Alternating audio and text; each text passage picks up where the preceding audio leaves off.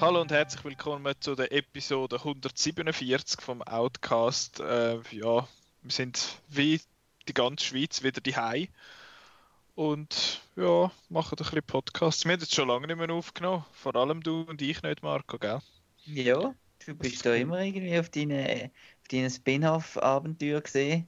Ja, ja. Also, der Mad Heidi habe ich natürlich gelost, das ist spannend gesehen, aber letzte Woche habe ich natürlich nicht gelost. Das war nicht so ja. spannend mit Games und genau. so. Hure Seich. Videospiel. Äh, dann, äh, jetzt wird es ein bisschen kompliziert. Jetzt haben wir noch einen Gast dabei und zwar. Äh, es ist schwierig oder kompliziert, nicht wegen ihm. Er ist ein ganz Lieber, der Unkomplizierte, aber er heißt gleich wie, wie der Marco. Er heißt nämlich Marco.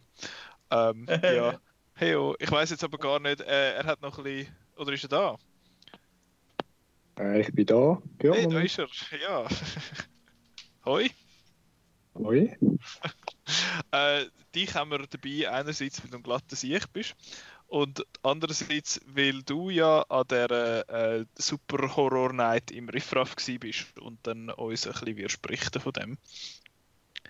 Da bin ich genau. schon sehr gespannt. Da hat der Marco ja eigentlich vorgehabt zu gehen, aber äh, hat dann nachher gefunden, Social Distancing lieber die Hause. Genau.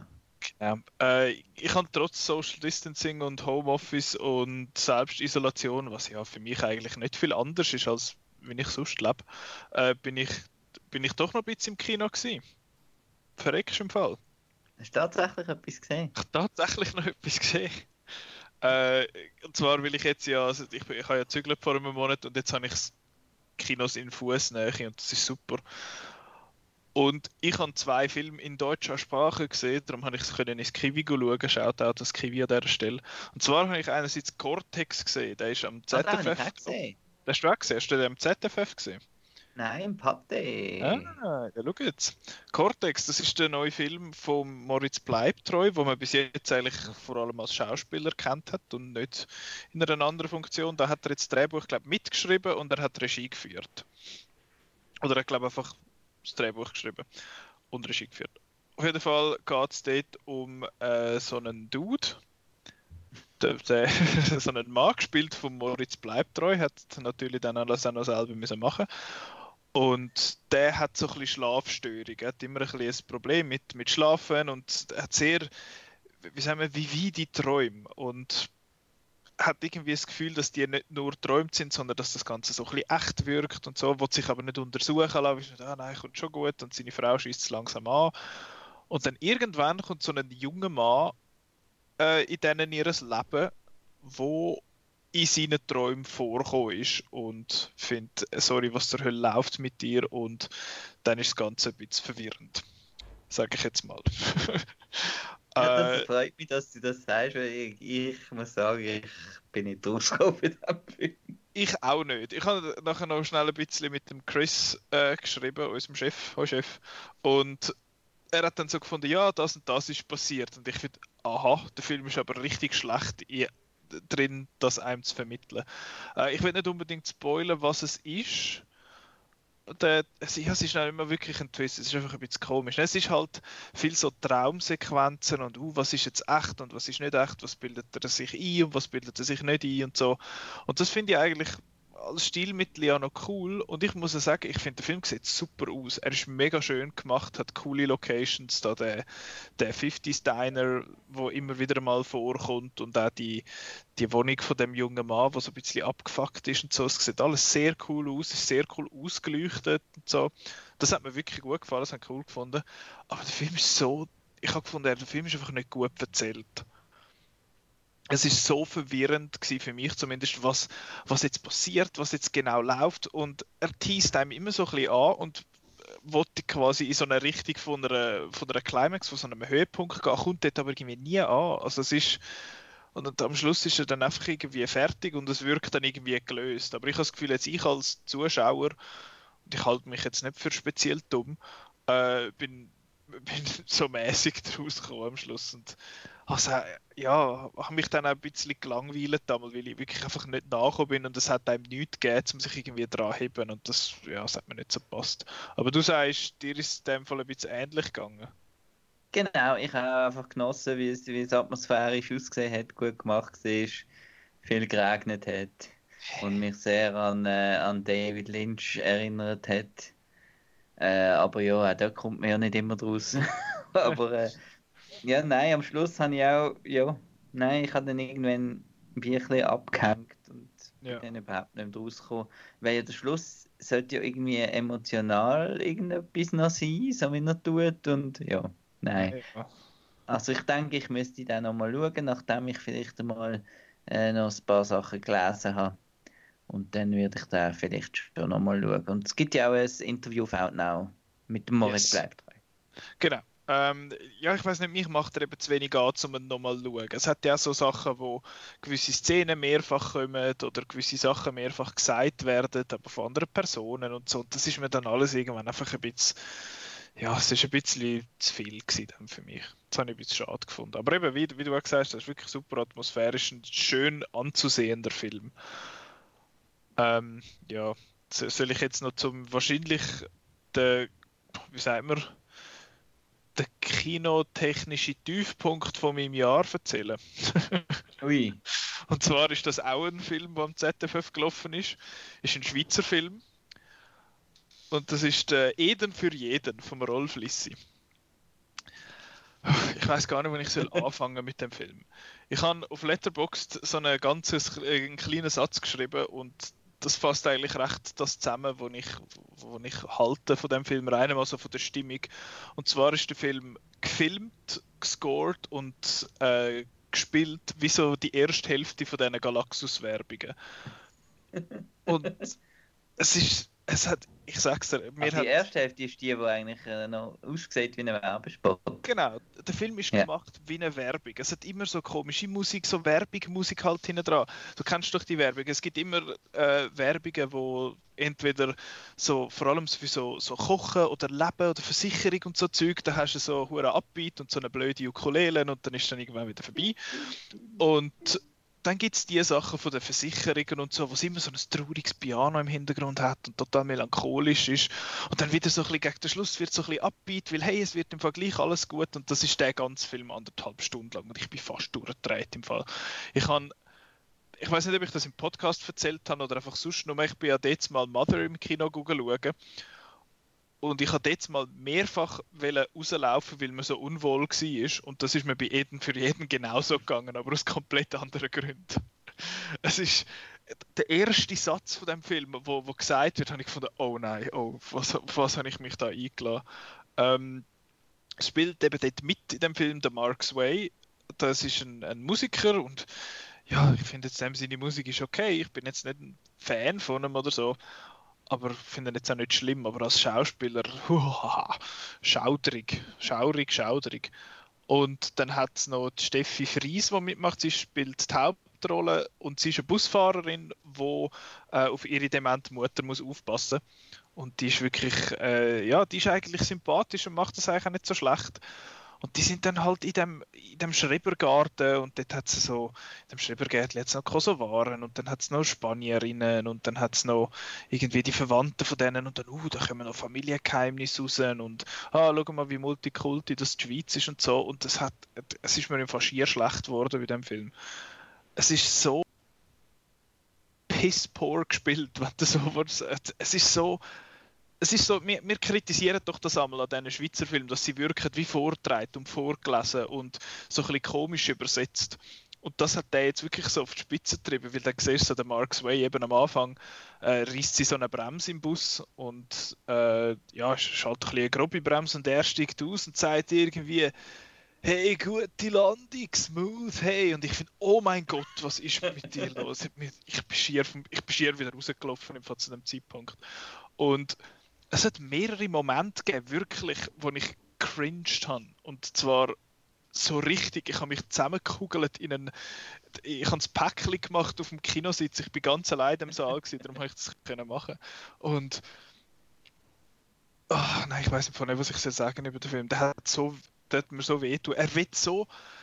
Es ist ja eigentlich kein beleidigender Film oder irgendwie eben offensiv oder irgendwie schwierig oder so, aber ich glaube, das ist es eben genau. Er ist so ich will allen gefallen. Er ist wirklich so, uh, ich bin der SRF quasi und darf, darf niemandem etwas zu leid tun und muss alle, äh, ja, ich muss allen gefallen und schau mal, was ich für, ein schönes, für eine schöne, heile Welt da zeichnen und so. Und, oh, jetzt machen wir noch eine Abstimmung da in dem Schrebergarten, weil wir sind ja in der Schweiz mit Wahlkampf und alles.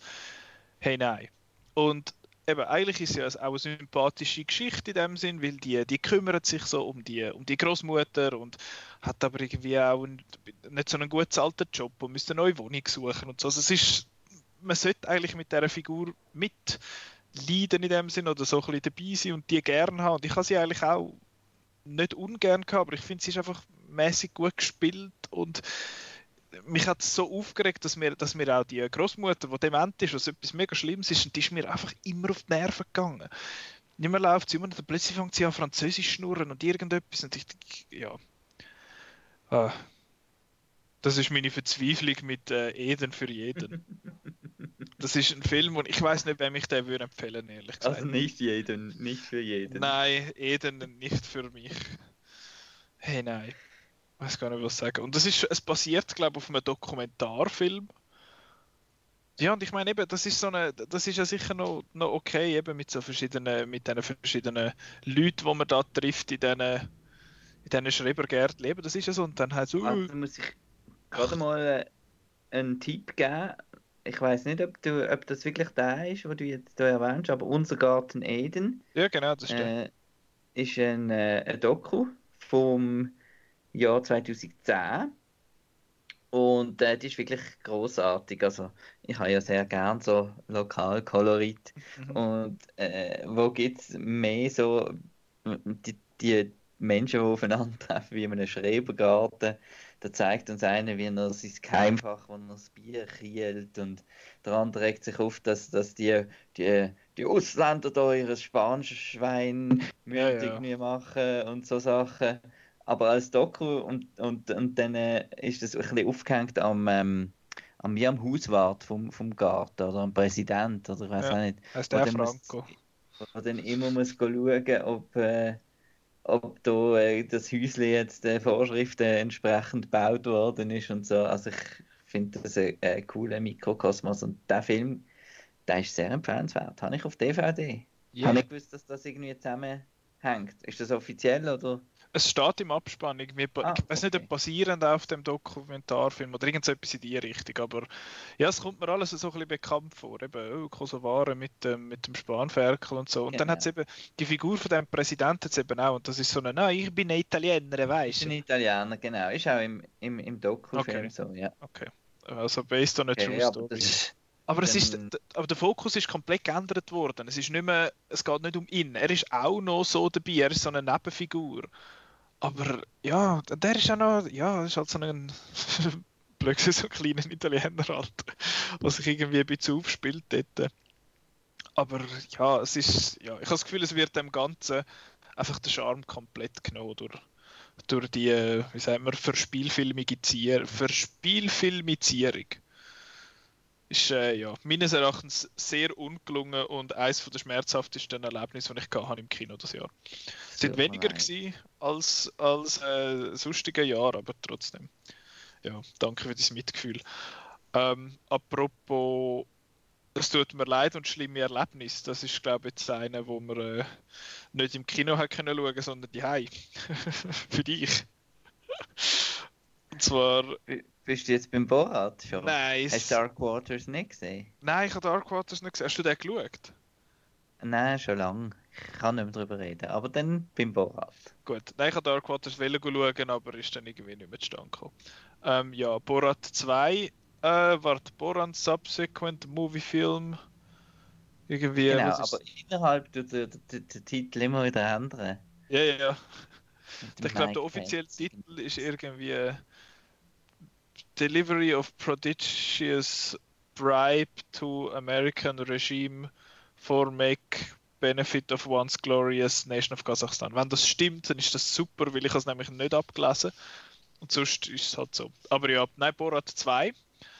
14, mal 14, 14 Jahre nach dem Original ist der jetzt auf Amazon Prime rausgekommen. Sehr im Keimen gefilmt, also beziehungsweise man hat irgendwie vor einem Monat oder so hat man, hat man offiziell erfahren, dass es den gibt. Fast schon wie ein Cloverfield-Film. Wirklich. Und das ist vorher, hat es mal so ein bisschen Fotos gegeben vom Sascha Baron Cohen in dem Outfit und so. Sie sind mit dem Schnauz. Was heißt, oh, kommt jetzt echt noch ein Borat? Aber man hat, man hat nichts Offizielles gewusst und dann plötzlich heißt hey, irgendwie anderthalb Wochen vor der, vor der Wahlen in den USA kommt jetzt der Borat raus. Und eben dreht während der ganzen äh, Pandemie-Sache und so zumindest vorher angefangen und dann nachher währenddessen und nachher abgedreht und fertig gemacht.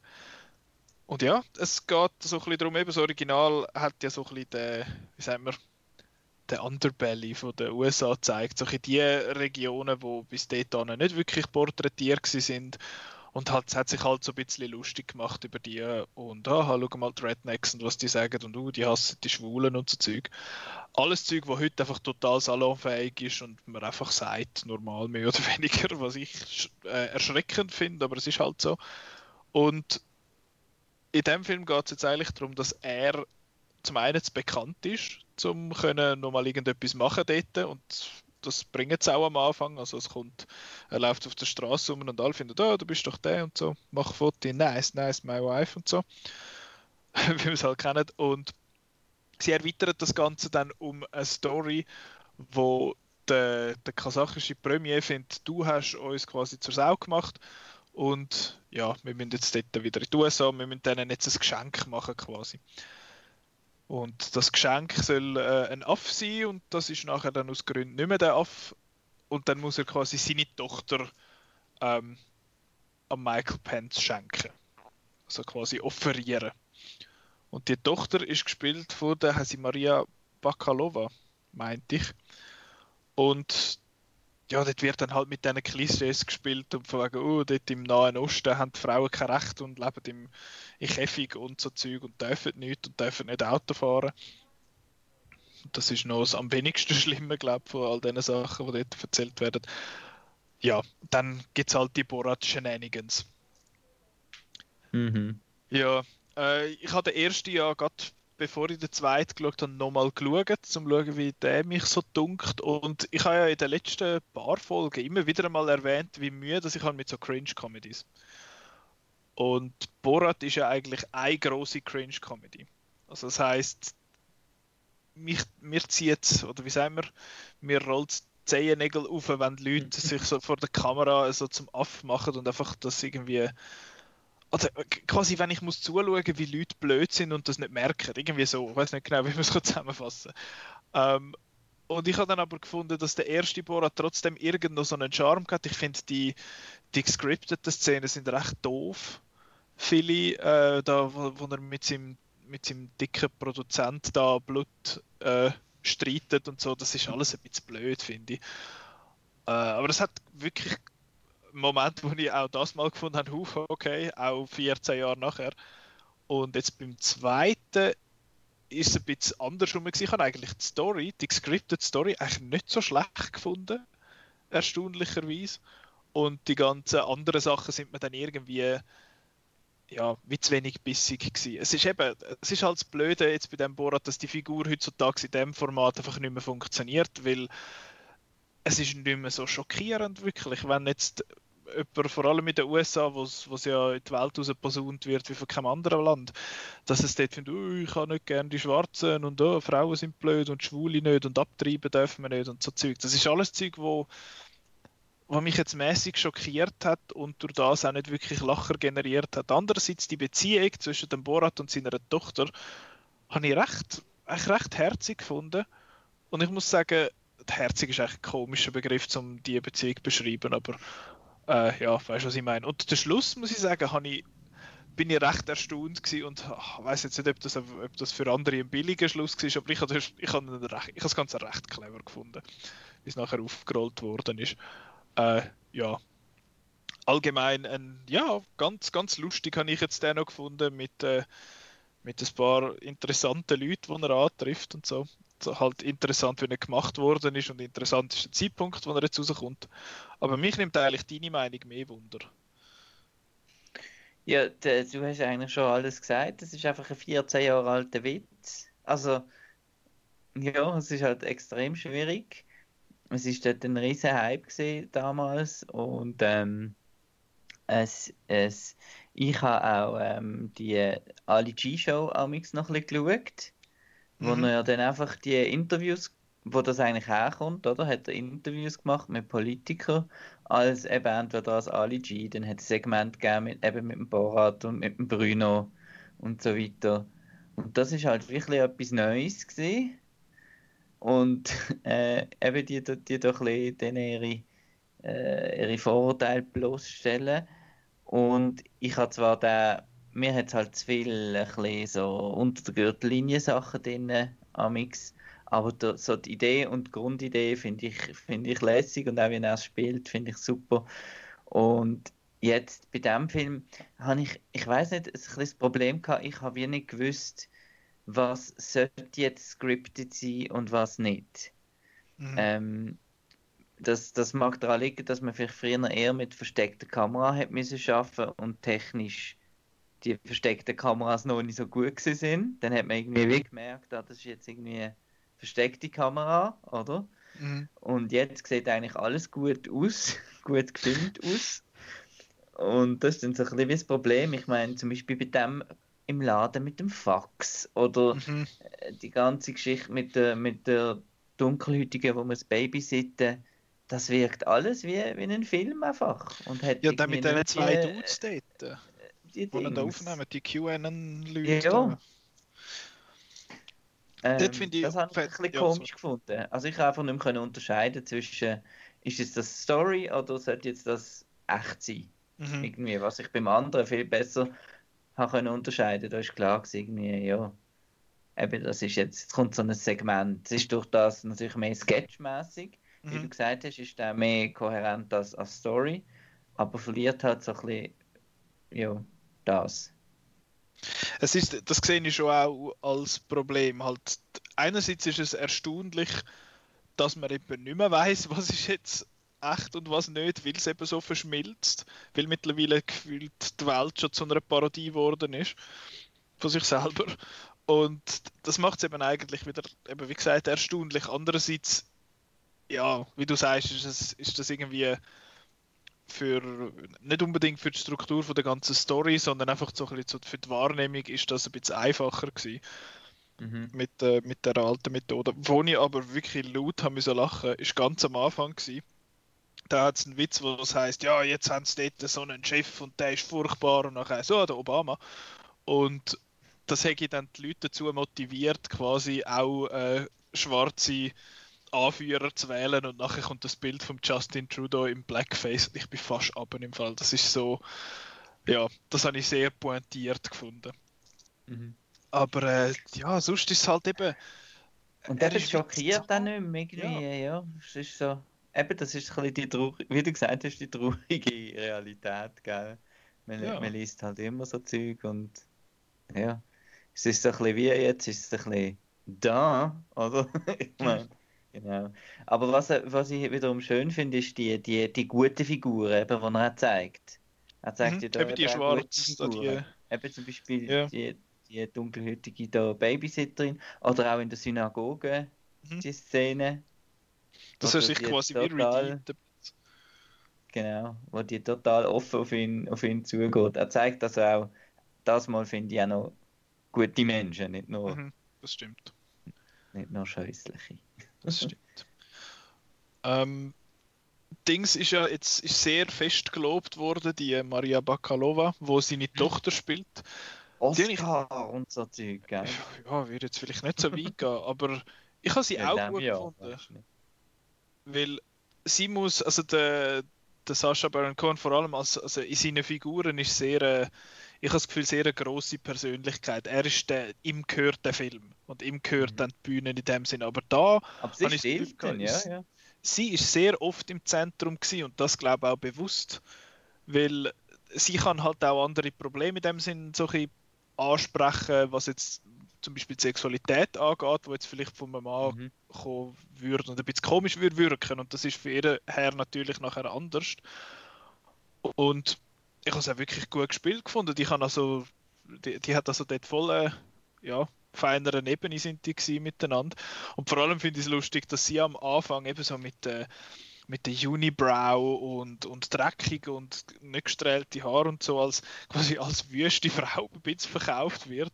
Und dann gehst du die Fotos anschauen, wie sie sonst aussieht. Das ist äh, ja schon krass, was man mit Movie Magic alles so kann machen kann. Und andererseits lustig, dort finde ich, sie ist im Film 15, in echt ist sie 24.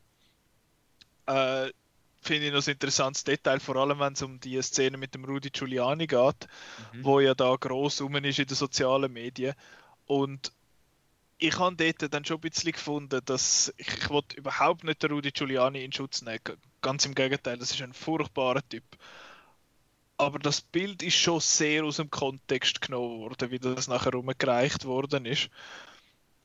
Trotz so oder so problematisch, auch wenn man es im Kontext sieht, aber es ist halt, ja, es ist wieder so ein bisschen das Problem gewesen, wo, wo der aktuelle politische Diskurs vor allem auf Twitter so oder so hat, man nimmt das Bild und dann tut man es in die Weltansicht hineinzwängen, wo einem passt und tut nachher die, das Narrative quasi verbreiten. Mhm. Und das ist schon, ja, das ist, das ist wirklich ein Problem, wo beide Seiten haben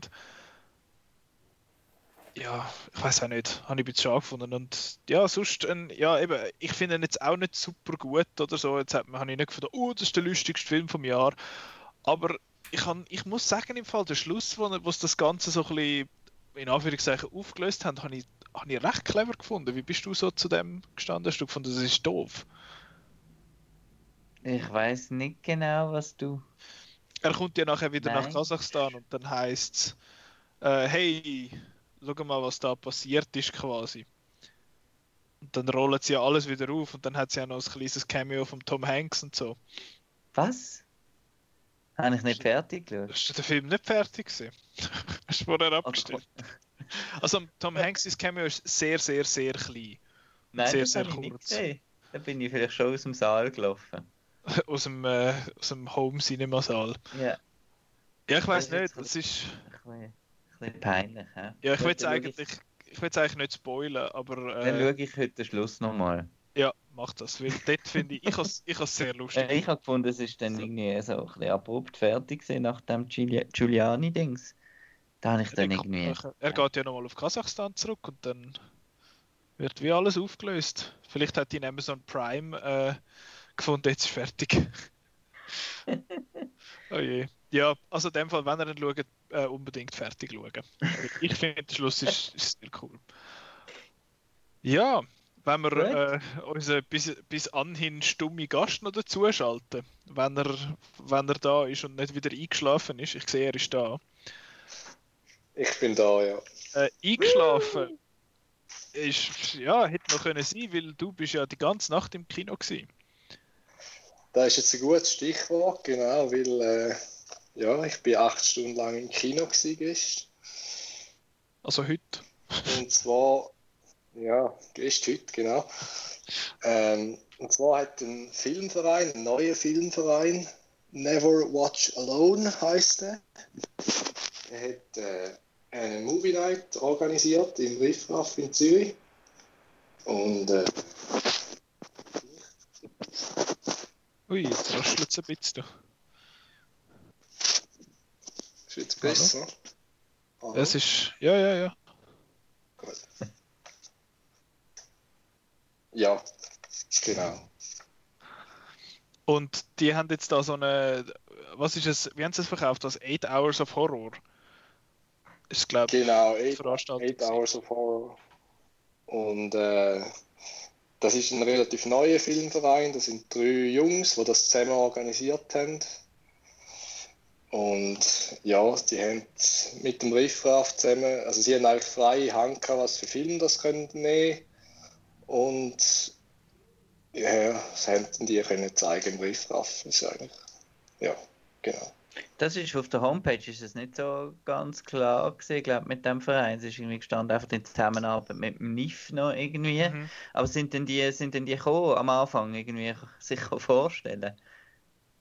Genau, also zuerst hat eigentlich der, ich weiß nicht, ob das der Besitzer ist vom Riffraff wahrscheinlich, hat schnell etwas gesagt und nachher sind dann die drei Jungs, haben jeder noch etwas dazu gesagt, wie es zu dem Verein gekommen ist und wie sie Filme ausgewählt haben.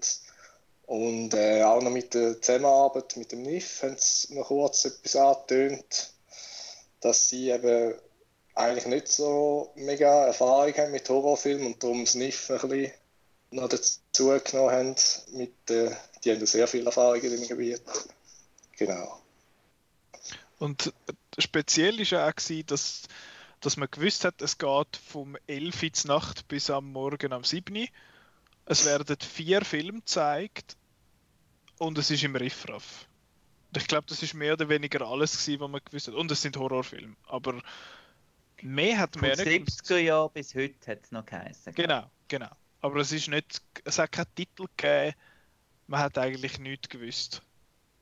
Nein, eigentlich nicht. Ich habe dann im Nachhinein gesehen, dass auf Facebook, also auf ihrer Facebook-Page, hat sie so Hinweise gehabt, aber ich hätte es wahrscheinlich auch dann nicht herausgefunden, wenn ich die gesehen habe, was es für Filme wären. Also man kann, man kann sich mal anschauen und schauen, ob man es herausgefunden hat, aber ich hätte es jetzt nicht gewusst. Es ist jetzt spannend, weil ich weiß auch nicht, was für Filme das es gesehen sind. Hast du alle vier noch nicht gesehen oder hast, hast du einen Rewatch dabei gesehen? Nein, das ist natürlich super gewesen. Ich habe alle vier noch nicht gesehen. Man muss dazu einfach da sagen, die Auswahl ist also recht speziell. Hätte ich jetzt in dem Stil nicht erwartet. Ich hätte jetzt ja, vielleicht mehr Klassiker erwartet oder aus der heutigen Zeit einen von der, weiß auch nicht, Get Out oder so etwas vielleicht. Aber ja, so ist es nicht gewesen. Ähm, noch schnell zum Dreifräsen. Es ist ja gerade äh, ein paar Tage bevor die Veranstaltung war, sind ja die neuen Auflagen vom Bundesrat gekommen bezüglich kulturelle Betrieb und so, was man darf und was man nicht darf. Und dann ist ja, dann, wenn man das genau durchgelesen hat oder wenn man auf outnow.ch war und gelesen hat, was der Chris geschrieben hat, dass man bis 50 Leute pro Saal darf haben. Das ist mal das eine. Jetzt haben sie aber für diese Vorstellungen, beziehungsweise für diese Vorstellung schon mehr als 50 Billette verkauft.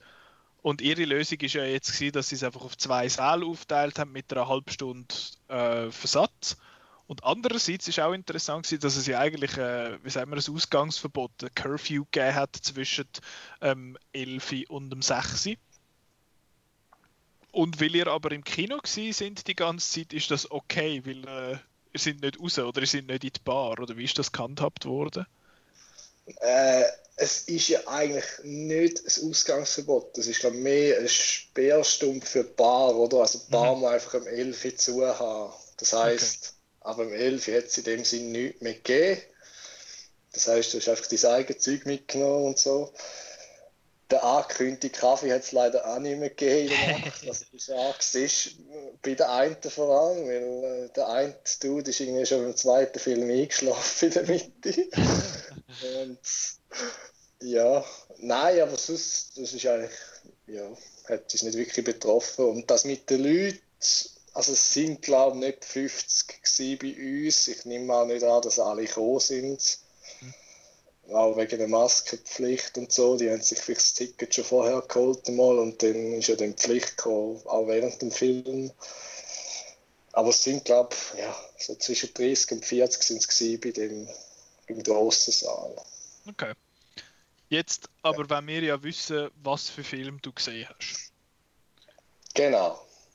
Also, Film Also, ah, ah, ja, genau. Film Nummer 1, also angefangen äh, ist wirklich gerade reingerührt worden und es ist bis am Schluss ist kein Titel gekommen. Also ich habe eine Weile lang nicht gewusst, was für ein Film das, das ist, weil ja, es ist Found Footage und ich, ich habe ehrlich gesagt nicht viel gesehen von diesen Found Footage Filmen, so wie äh, Paranormal Activity oder was auch immer noch dazu gehört.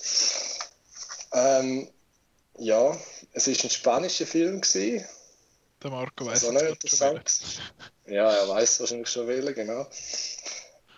Und ja, es ist Rec, also Record, oder wie man den halt den würde sagen. Weg. Äh, ja, Rec heißt der, oder? Genau. Ähm, der Film spielt in einem Apartment-Building, ähm, wo ein Notruf rausgeht und dann rückt die Feuerwehr aus mit einem Kamerateam. Das Kamerateam ist, äh, ist eigentlich die ganze Nacht begleitet die Feuerwehr bei ihren Einsätzen und dann kommen die da in das Apartment-Building und dort hat irgendeine Frau anscheinend rumgeschrauen und hat sich, glaube ich, eingeschlossen und ja, dann haben, glaube die Bewohner haben dann angerufen. Und ja, dann shit goes dark. also, dann gehen sie in die Wohnung rein und äh, die Frau sieht äh, ja, ein bisschen komisch aus. und die, die attackiert dann den einen Polizist. Und von dort an ist es eigentlich eine Stunde lang Geschreie und äh, es Jesus. geht runter und drüber. Und die Polizei regelt das ganze Gebäude ab, also es wird in Quarantäne gestellt. Haha, passend zu unserer Zeit momentan. Und ja, also der Film ist wirklich, also es ist, also es ist eigentlich, ich weiß nicht genau wie lang, 80 Minuten oder so, glaube ich, oder 90, äh, um das herum. Und es ist wirklich die ganze Zeit fast Vollgas. Also es wird also wirklich geschrauen die ganze Zeit praktisch. Es werden Leute bissen und also Action und, und Kameraführung ist natürlich völlig wir, weil es eben Found Footage ist und es wird immer wieder abgestellt und dann kommt die Kamera wieder und einmal geht das Licht von der Kamera kaputt und dann siehst du nichts mehr und ja, also es ist wirklich ein beklemmender Film, ein lauter Film und mit der ganzen Und die Schlussszene im Estrich ist, ist, ist eine von der, ja, von der spannendsten Szenen überhaupt. Ja. Da sogar ich äh, Angst gehabt. Oh, Ja. Äh, es ist wirklich, das stimmt. Ich habe eigentlich auch nicht mega viel Angst bei Filmen, aber die Jumpscares in dem Film haben funktioniert. Obwohl du eigentlich gewusst hast, dass die kommen, teilweise, aber irgendwie haben sie gleich funktioniert. Also, es ist recht faszinierend. Gewesen, ja. Es tönt so nach einem Anti-Nicola-Film. Horror ja. und rumschreien und machen. Ja. Aber Spanisch. Sie ja, ist. Spanisch, ja. Genau. Och, Nein, also das war wirklich ein super Einstieg gewesen, der Abend. du bist parat für Film Nummer 2. Oh ja. Oh ja. Film Nummer zwei ist dann ein rechter Stilbruch gewesen. Es hat nämlich mit einer Opernszene angefangen. Und ich habe mich dann doch im falschen Film äh, gefühlt, weil äh, ja, Opern und Horror ist ja nicht so. Also gut, Black Swan, aber ja, Äh, ja. genau. Ich habe dann eben zuerst auch gedacht, dass es der ist, weil den habe ich auch nicht gesehen und den haben wir dann noch können vorstellen aber wo dann der Titel kam, ist Dario Argento Opera. Hat der jemand vorher gesehen? Nein. Aber sehr passend fürs Ketchup heute. ähm, ja, das ist der zweite fremdsprachige Film. Das ist nämlich ein italienischer Film.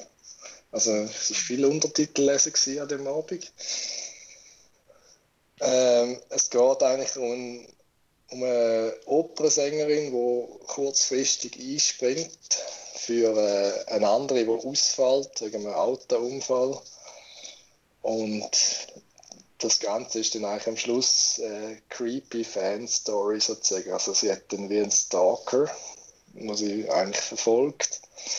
Und der äh, killt nacheinander die einzelnen Leute um sie herum, also irgendwie der Make-up- Make-up-Artist. und, äh, und sie muss immer zuschauen bei diesen Mord. Also ihre werden so, so Nadeln über die Augen kleben, damit sie die Augen nicht zumachen kann, was recht grusig ist.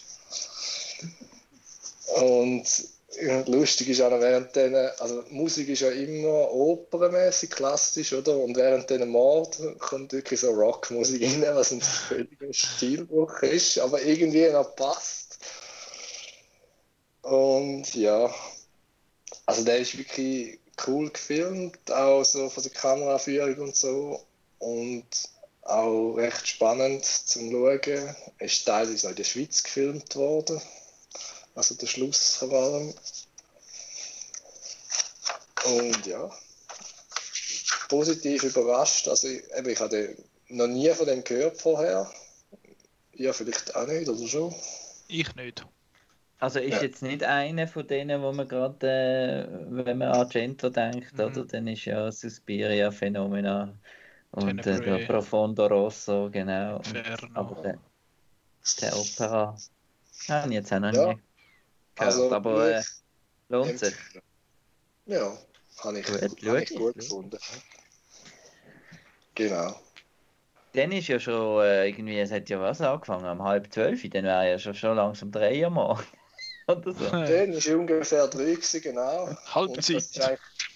Genau, und das ist dann von den Macher eigentlich als Hauptevent äh, präsentiert worden, der Film, also als Hauptgang sozusagen. Und das ist ein Klassiker aus 1974, der Marco weiß es wahrscheinlich. Mhm. Wenn er das Jahr gehört oder nicht. Sind wir in Texas? Ja, ja, genau, wir sind in Texas. Hey. Der Texas Chainsaw Massacre. Das Original Genau, wo ich noch nie gesehen habe natürlich. Ich habe noch Frage, ob das... Ja. Haben Sie es ab Film, ab Film gezeigt? Oder ist es digitale, oder hast du das... Uh, da bin ich jetzt überfragt. Hättest wahrscheinlich gemerkt, also, wenn es Film gesehen wäre. nein, ich glaube, es ist, nein, es ist schon digital gewesen. Ja. Ähm, eben, ich habe bis jetzt nur die Remakes gesehen. Und, äh, also auch nicht alle, aber...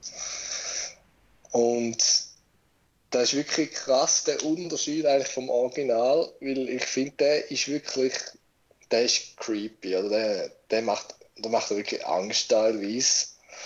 Und die neuen sind ja eher so, sag jetzt mal, auf teilweise ein bisschen lustig und ein bisschen sexy, oder? Aber nicht wirklich so full on creepy. Also finde ich jetzt. Ich weiß nicht, wie du das siehst.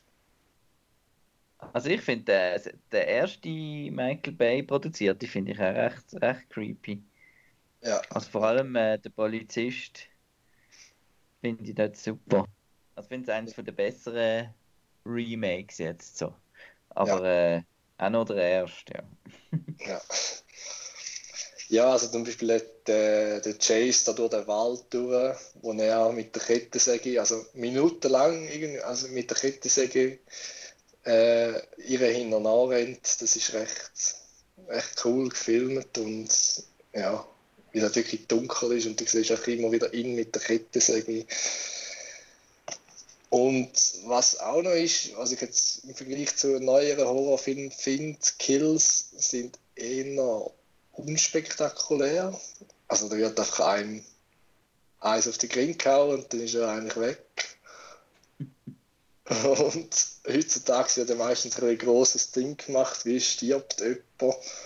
Und ich habe das Gefühl, das war dort noch nicht so wichtig. Gewesen. Es ist mehr um die Atmosphäre gegangen und Bilder und ja. Und ja, ein großer ein grosser Schlussmoment, wo der Sonnenuntergang und, ihn, und dann siehst du ihn mit der Kettensäge um, kannst du rumtanzen sozusagen. Es sieht echt, ja, echt cool aus. Und wie ist ja. das bei den Leuten so angekommen?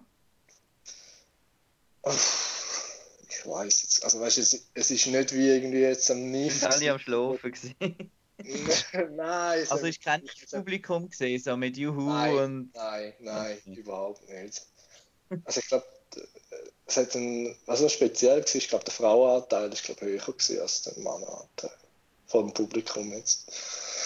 Und eben so NIF-mäßig ist es nicht gewesen, also nicht irgendwie mhm. bei den Kills und ja. Aber ja, ich bin halt als vorderst gesessen fast, darum habe ich jetzt die Reaktionen nicht so mitbekommen von den Leuten. Aber ich glaube, die Filme sind eigentlich alle gut angekommen, habe ich das Gefühl gehabt. Ja. Genau. Ja, das wäre der gewesen. Und du sagst jetzt, das ist so ein der Hauptgang gewesen, quasi. Genau. Jetzt Und kommt der Dessert. Der Dessert, ja. Also für mich ist das. Das war ein bisschen schwieriger, gewesen, der vierte. Das Problem war, es ist morgen um 5 Uhr. Und es ist angekündigt worden, also ein asiatischer Film. Dann habe ich gedacht, ja, das wird sicher gut, oder? ja. Äh, es ist ein neuer Film und der macht etwas recht Spezielles in seiner Struktur. Das ist ein Ah. japanischer Film, ihr wisst vielleicht schon welchen. Wir haben, glaube ich, mal kurz über den geredet im Podcast. Das ist möglich. One Cut of the Dead. Den habe ich sogar gesehen. Ja. Ja, den haben wir zusammen gesehen. Nicola. Stimmt, stimmt, natürlich. Ja. Und Oder- beide ähm, haben ihn genial gefunden. So? Alle gut. eigentlich an dem oben. Ja. Ja, da sind wir jetzt leider ein bisschen allein. Also nein, also Du das- bist allein. Ich bin allein, genau. Also das Problem ist, ich schaue das Der ich, Anfang. ja. Oder es fängt an als es, Bitte nichts verraten an dieser Stelle. Nur schnell. Ja, ich gebe mir Mühe.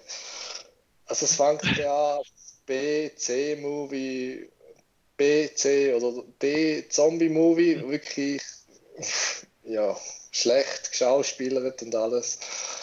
Und eben, dann nach einer halben Stunde irgendwie, ah, da ist jetzt das schon zu viel verraten. Ja. Schon wahrscheinlich. Ja, no, ist ja nicht, ich rede ein mehr über das Ding, über das Ganze. Ähm, Also der Film ist, äh, man kann ja sagen, der Film ist recht in Teil unterteilt und ähm, es kommt, äh, es wechselt irgendwann und ab dann wird es äh, interessant. Genau, ja.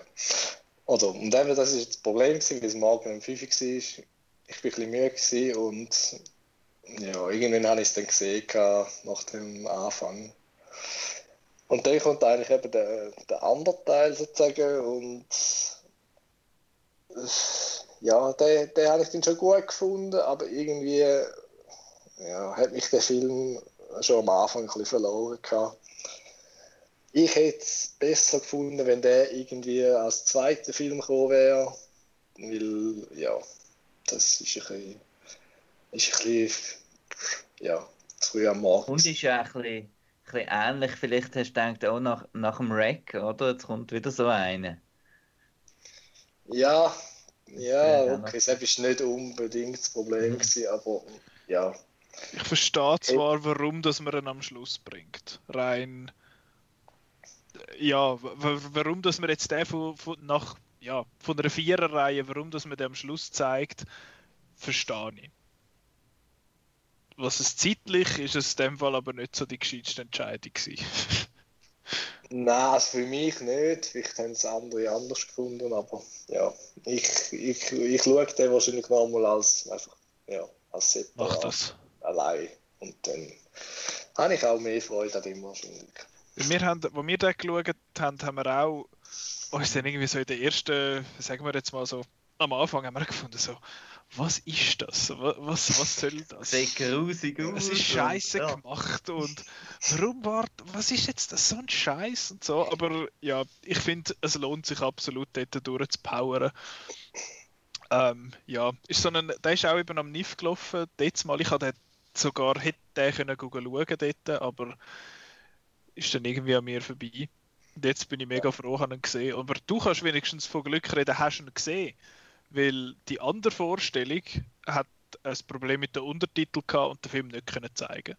Nein, Ach, also, ja, Okay. dort ist noch Texas Chainsaw Massacre fertig gewesen, offenbar. Ah, okay. Krass. Und dann sind noch keine Züge gefahren, das ist auch scheiße. Ja. Ja, Oh jetzt je. einfach der Texas Chainsaw Massacre nochmal gezeigt. Nein, ich weiß es nicht. ja. Bei überrascht mich jetzt auch noch die Auswahl. Hätte Eben, auch eher gedacht, so, sie fangen mit dem Original Halloween an, weil es ist ja Halloween und es ist gestanden 70er Jahre, oder? Und dann gehen sie irgendwie so, weil es Riffraff ist, gehen sie dann so in irgendeinen Hereditary oder Midsommar oder so etwas. Aber ja. Gut, aber Midsommar wäre zu lang gewesen. Wenn sie acht Stunden vier Filme zeigen, dann müssen Ja, sie eher kurz sein. Ja, Aber gut. ja, ich finde es eine interessante Auswahl. Also es ist eben ein bisschen ein obskur, also ein bisschen sehr ein obskurer Argento, was zeigt. Dann Wreck ist ja so ein bisschen, das ist einer, wo ich in der Lehre war, bin, gerade in die Lehre gekommen bin, haben sie gesagt, oh, das ist der schlimmste Horrorfilm, hey, der ist mega krass im Fall. Der und dann halt eben so ein Klassiker und dann noch One Cut of the Dead, wo ich gar nicht unbedingt will sagen, was für eine Art Ein Film das neuer ist. Kultfilm, ja. Neu, ja, genau, genau. Ah, ja, genau. Ich hätte auch noch gedacht, die zeigen sicher noch Shaun of the Dead oder so. Hätte auch können sein, Aber ja. eben. Da hätte ich, also das wäre mein idealer Closer gewesen, da hätte ich Freude gehabt. Aber ja, Next time. ja, Aber fändest du jetzt, äh, hast du jetzt ein cooles Experiment gefunden und würdest es nochmal machen? yes, auf jeden Fall. Also ich bin definitiv dafür, dass Kinos und auch sonstige Veranstalter mehr solche Events äh, machen, weil es ist einfach ganz etwas anderes, als wenn du normal ins Kino gehst, einen Film schaust und wieder heimgehst. Ja, es ist wirklich eine coole Erfahrung gewesen. Und sie haben auch angekündigt, dass es wahrscheinlich noch mehr so Sachen wird geben in der Zukunft. Vielleicht erst nächstes Jahr, ja, wegen der Situation momentan, aber Was? Welche Situation? ja, ich weiß auch nicht. Ah, so ein komischer Virus. Äh, auf jeden Fall folgt Never Watch Alone, Facebook, Instagram. Dort äh, werden sie ihre neuen Projekte ankündigen. Aber es ist noch lustig, dass du sagst, die sind nicht so horroraffin. Der Name ist für mich tönt schon, als wären sie Horror spezialisiert, oder? Wenn man ja Also nicht ich will bin's- allein schauen, weil man Angst hat. Ja. Also ich glaube, einer von ihnen hat das gesagt. Ich bin nicht ganz sicher, ob das wirklich der Fall ist. Ich, ja, vielleicht ist es auch noch so Stapler. Ja. ja, Aber cooles, eben- cooles Ding. Mhm. Ich habe nur einmal vor, es ist jetzt auch schon sechs, sieben Jahre her, ist einmal im Weißt du, es war im Bad jetzt Dietlik, haben sie so eine Movie Night gemacht, wo sie einfach auch die ganze Nacht Film gezeigt haben und du hast einfach können in die reinhocken, wo du hast wollen. Ist ein bisschen schade gewesen, dort haben sie einfach das gezeigt, was gerade aktuell im Kino gelaufen ist und das ist jetzt mal halt irgendwie Don John und Tor 2 und Escape Plan habe ich gesehen dort. Und was ist noch gewesen? The Butler und nochmal irgendeine. Also ja, das ist dann ein bisschen, ist ein bisschen schade, wenn es dann einfach so Ja. die normalen Filme sind, sozusagen. In Basel ist das natürlich eine kleine, Tradition gewesen, äh, vor dem Morgenstreich, Mhm. weil da ist ja am 4 Uhr, äh, dass man, dass man quasi irgendwie am 7. oder so hat sind auch immer sind drei Filme gewesen, wo dann einfach bis um halb vier gegangen sind am Schluss und dann hat man direkt nachher am Morgenstreich und dann haben zum Teil auch so Silence of the Lambs oder Conair, also sie haben ein bisschen ältere Sachen amix, amix ausgegraben und das war immer lässig gewesen, eigentlich, ja. Man hat auch nicht so recht gewusst, glaube was kommt. Aber ist jetzt auch cool, finde ich, dass jetzt doch äh, 30, 40 ist Nase im Saal gewesen wenn ich denke, dass ich jeden für jeden allein geschaut habe. Mhm. Äh, ist auch gut, dass ich den haben müssen allein schauen, weil äh, den will ich niemandem zumuten sonst. Ähm, ja, aber coole Sache, bin ich, bin ich sehr gespannt, ob da noch mehr kommt und ob das vielleicht auch mal expandiert neu mit So finde ich. äh, ja, coole Sache, aber eben, du hast äh, Opera erwähnt vom Dario Argento, dann würde ich sagen, gehen wir zu unserem Argento, oder? Ja, ja, Nicolas Ketchup. Yeah! Ketchup, ähm, Neues. Äh. Äh, genau, Turbo Ketchup. Turbo Ketchup, Viertelstunde. jawohl. Ist gut. Ähm,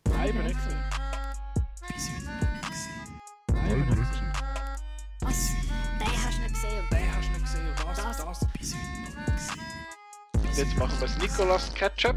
Du, das ist doch cool, dass du den Zwar eben haben wir Suspiria geschaut, also ich habe Suspiria geschaut. Dann habe ich, dann habe ich gestern zur Nacht geschaut, huhu, haha. Spooky und so. Äh, eben ist das Original von Dario Argento von 1977. Äh, es geht. Kann... Ja. Ah nein, ich hatte noch wollen, ich sprach die später. Ist gut. Du, du, du, du zusammenfassen. Gut. Ganz Schule und so.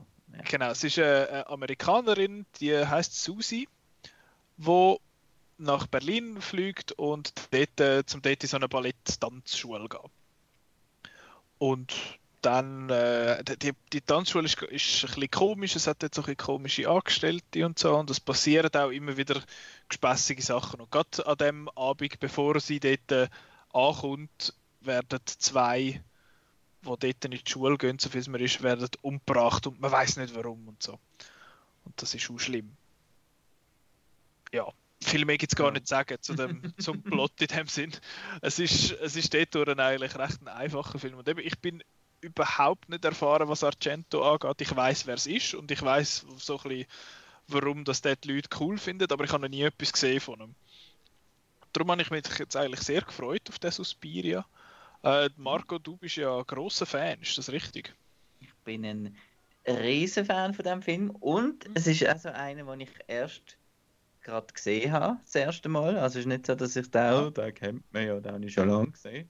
Sondern dass ich den an einem Kinomantik, äh, das ist, wo wir Outnauler am Film schauen, ähm, habe ich das erste Mal gesehen und äh, ja, gleichzeitig beim Schauen sollte man zwar nicht auf dem Handy, aber habe ihn bestellt. genau.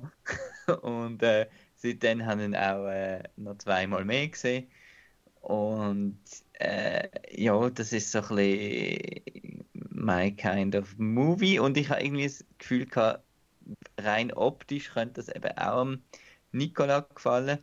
Darum hat der Chris auch da vorgeschlagen als Ketchup, weil der ist jetzt wirklich einfach extrem cool von der Lichtgestaltung her und vom Score her. Äh, ja, es ist ein, ein Stimmungsfilm. Wie gesagt, der Plot ist nicht so wichtig. Ähm, aber ich finde es trotzdem cool, dass es um, äh, das darf man glaube ich sagen, das ist überall schon fast im, im, Marketing schon halb drin, dass es ein bisschen um das ganze Hexenthema geht mhm. äh, im Kontext zu dieser Schule und ja, toll.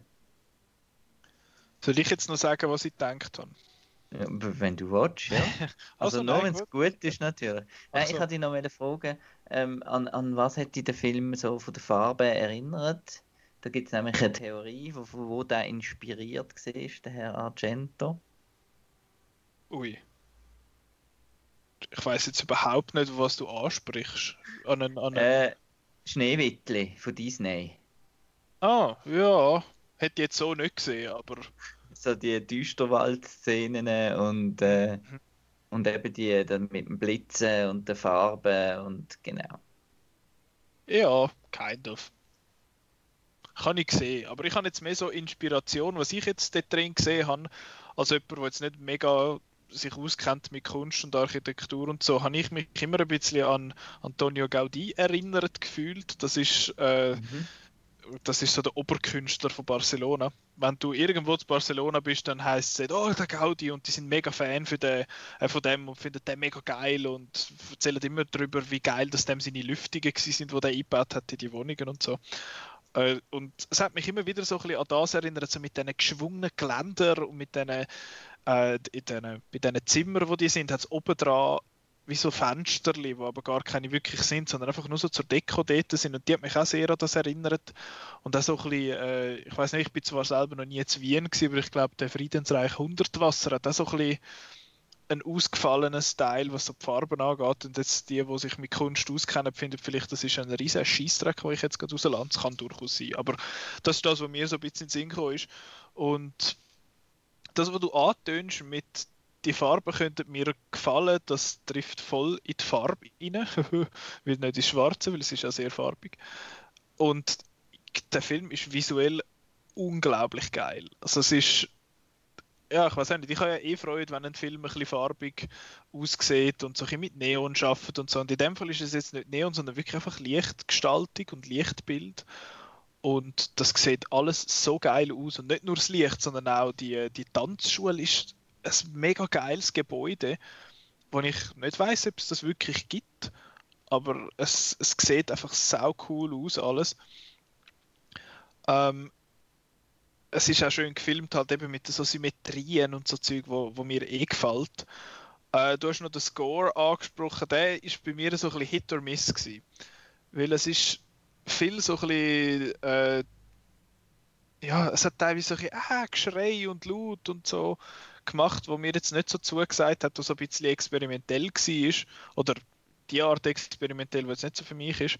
Andererseits hat es so einen Teil, das ist, es ist nicht wirklich die Hauptmelodie, weil es ist nicht wirklich eine Melodie, aber es ist der Cembalo-Glöckli-Teil da, wo, Mhm. wo immer wieder kommt. Den habe ich sehr cool gefunden. Ich habe es auch interessant gefunden, dass immer wieder mal da die, so ein äh, Johnny B. Good-Style Rock'n'Roll-Riff reinkommt. äh, auch, auch sehr interessant. Und was mir natürlich auch super gefällt, sind die es sind nicht mega viel, aber es hat so ein paar 70s Gore-Effekte, wo sowieso geil sind. Ganz am Anfang äh, wird du siehst jemanden, wie er dort liegt, beziehungsweise sie, wie sie dort liegt und so ein Glas im Gesicht hat. Also eine Scheibe im Gesicht und das sieht so geil aus und an dem habe ich immer Freude, wenn, wenn so Und etwas äh, die ist. Stacheldraht-Szene finde ich auch. Die ist vor Ja, allem ja, irgendwie interessant von der, von der Komposition bzw. von der Farbe, weil es ist alles so, was ist es gewesen? so ein bisschen türkis-esk, bläulich, grünlich Mhm. und aber sie ist immer, ihres Blut ist immer rot gewesen. Und dort weiss ich nicht, ist das irgendwie ausrotoskopiert gewesen, haben sie das müssen nachmalen oder hat sie irgendeine so eine so eine Leuchtfarbe angehabt, die haben es nachher rot angeleuchtet. Ich habe keine Ahnung, aber es hat auf jeden Fall cool ausgesehen. Dort habe ich mich dann gefragt, wer hat in seinem Haus einen Raum, was einfach nur Draht hat? Äh, niemand wahrscheinlich. Äh, und dann, ja, es hat so ein paar Szenen, die einfach ein bisschen grusig sind, eben mit diesen Matten an der Decke und so, das ist schon recht wüst. Und ich habe es auch noch interessant gefunden, so von der, von der Filmmachung her, dass gewisse Szenen so mit wenn ich jetzt irgendwie nicht mit dem Fischauge gemacht hätte, mit, mit einem Fischauge oder mit einem sehr, äh, mit sehr einer weiten Linse gemacht worden sind, das sieht man, wenn auf der Seite äh, die Gesichter sich so zusammen, also nicht Gesichter, sondern äh, die Objekte an der Seite, an den Rändern so ein bisschen zusammengequetscht werden. Und das sieht teilweise ein bisschen seltsam aus, finde ich, weil es nicht unbedingt, äh, ja, weil es einfach ein bisschen unkonventionell braucht ist, habe ich das Gefühl, so in Innenräumen, wo Leute aber auch tatsächlich dann von links nach rechts laufen. Das sieht einfach ein bisschen komisch aus. Ähm, und meine Blu-ray hat einmal ein bisschen gesponnen, weil ich habe äh, noch in unseren Outcast-Chat reingefragt, in auf welche Sprache sich jetzt das muss schauen.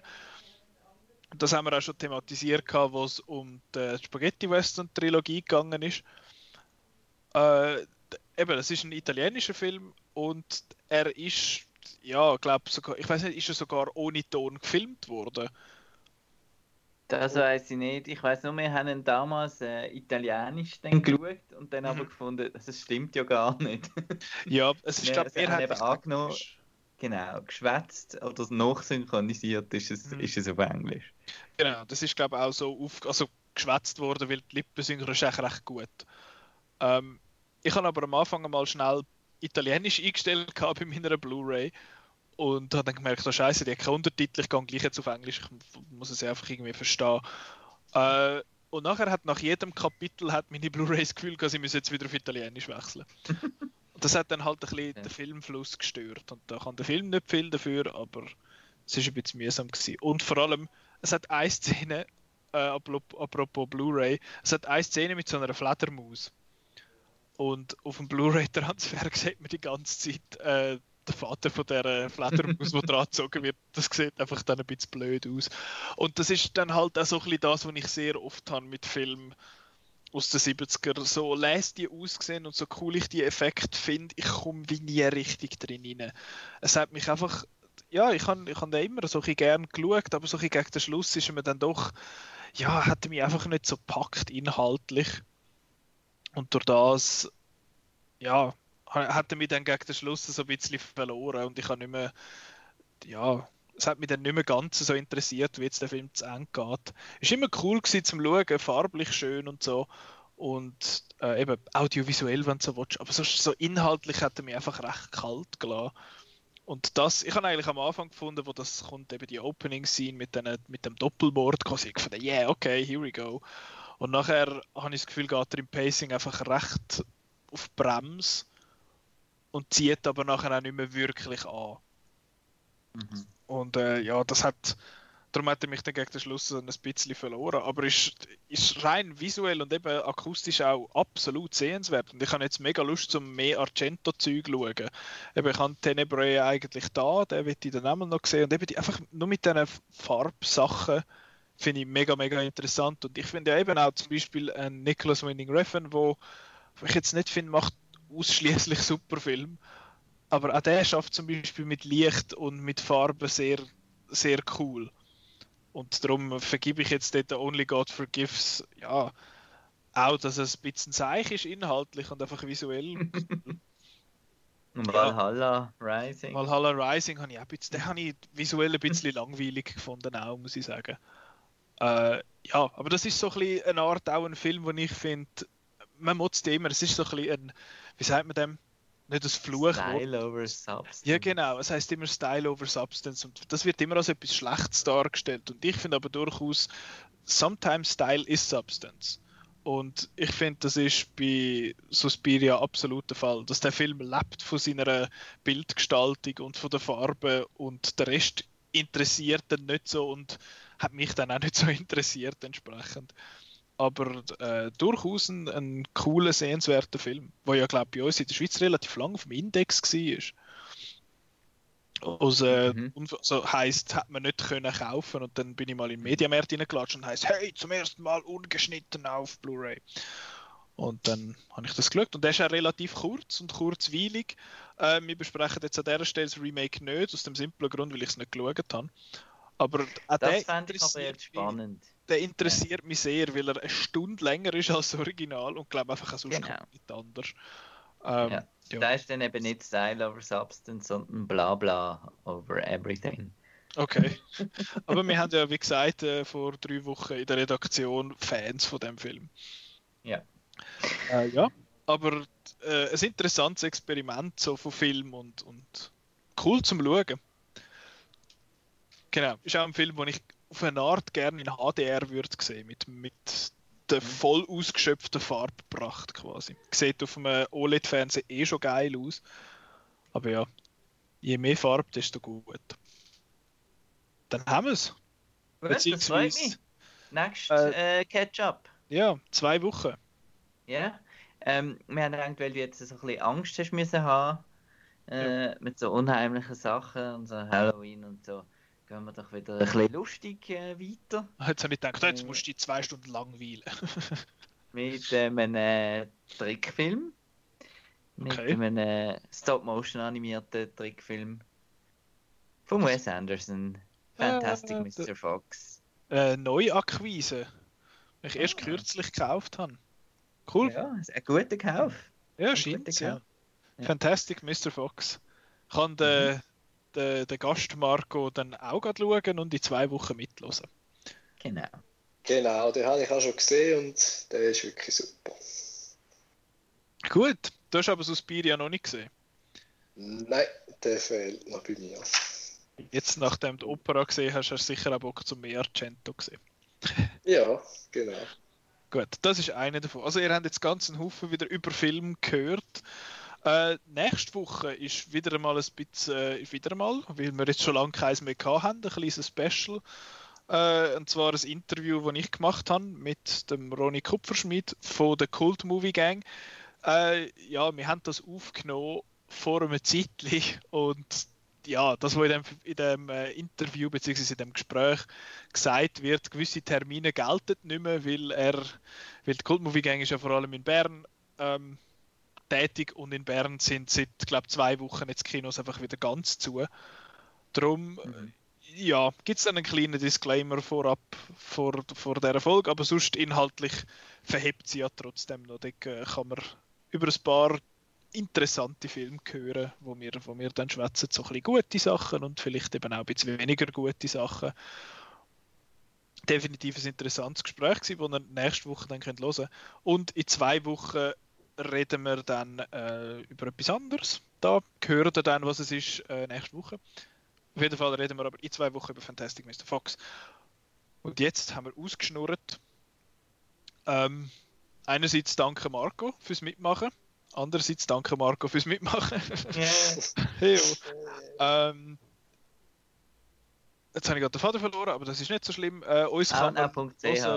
Genau, uns kann man hören, eigentlich überall, wo es Geräusch hat. Spotify, Soundcloud, äh, YouTube, Apple Podcasts, Google Podcasts, überall. Gebt das Wort Podcast irgendwo ein und dann gibt es dann den Outcast schon. Und andererseits kann man uns folgen auf outnow.ch, einfach dort die Seite lesen, weil dort hat es leise Sachen. Dann kann man äh, uns folgen auf Twitter, Facebook und auf Instagram. Da gibt es auch immer wieder solche News und Twitter und lustige Sachen. Und ab jetzt, weil ja jetzt am letzten Freitag die neue äh, Folge von The Mandalorian rausgekommen ist, kann man wieder unseren Recap, unseren wöchentlichen Recap hören. Äh, da hören ihr ähnliche Stimmen. Auch zwei Marcos. Ja, genau, aber ich werde ausgewechselt. Ja, ja. Ich komme nämlich Nehmen nicht so draus. Dabei. Genau, wie Aber hast du auch geschaut schon? ich habe die erste Folge jetzt auch schon geschaut. Ja. Äh, ja, guter Start. Ich lasse eine neue Diskussion. Nicht mich wundern, was ihr alles noch gesehen habt, was ich nicht gesehen habe. Dort drin. Aber das Hauptdings bin ich, glaube ich, auch draus gekommen. Gut. so einen komischen Helm vorkommen. Naja. Ähm, ja, ich glaube, das wär's. Danke vielmals fürs Zuhören und wir hören uns nächste Woche. Adieu! Tschüss. Ciao.